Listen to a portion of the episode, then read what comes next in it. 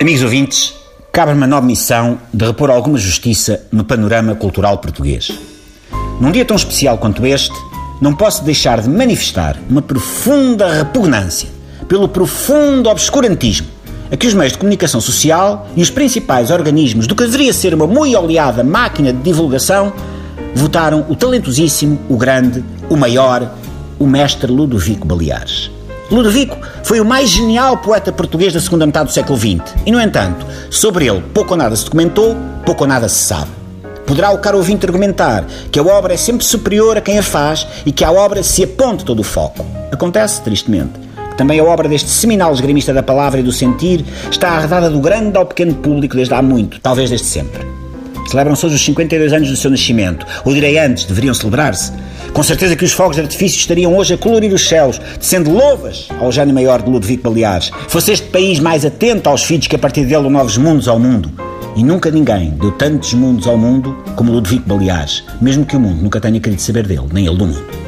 Nascido e criado em Alcoviteiras da Palhaça, freguesia de intestinas, conceito de Macambúzias, o mestre Baleares foi um ser solitário durante quase toda a totalidade da sua infância, até à chegada à sua vida de patacas, o gato empalhado, que haveria de se tornar o seu mais íntimo e único amigo.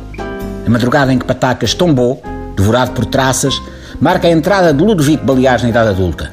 Foi então que começou a escrever, ou como ele gostava de dizer, fazer versos com os pés. A sua primeira obra, publicada hoje pela extinta editora Entranhas Profundezas da Alma Sofredora, capitaneada pelo mítico e desconhecido Manuel Folhados, marcou todos os que com ele se cruzaram, mais concretamente o responsável da gráfica e o próprio Manuel Folhados. Esta obra pungente, intitulada Patacas, tenho muitas saudades tuas, meu bechano, goza hoje de um caráter de raridade ímpar, uma vez que todos os exemplares fizeram cinza, no sentido literal, depois do misterioso incêndio que assolou o armazém da editora. Após cuidadosa investigação, a polícia só conseguiu apurar que o fogo tinha tido origem nos fósforos. Manuel Folhado acendeu para cima dos exemplares poéticos de Ludovico Paliares depois de regá-los com gasolina. A causa do fogo nunca chegou, pois, a ser descoberta.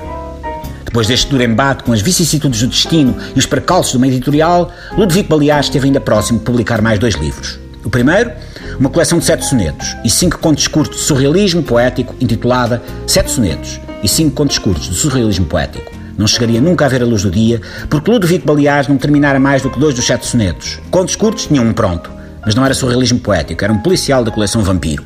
O segundo, já nem eu me lembro, o que prova a necessidade de retomar de forma recorrente a memória do mestre Ludovico Baleares, que nos deixou uma obra tão importante e que teria um peso tão, mas tão grande nas nossas culturas e identidade lusas, se ao menos o deixassem. Não esqueçamos Ludovico Baleares, não esqueçamos Patacas, o Peixano Empalhado, e não me esqueça eu de telefonar para a churrascaria Galvelho a reservar a mesa, porque hoje vou almoçar com o Ludovico. Para ele, porque foi o que combinamos.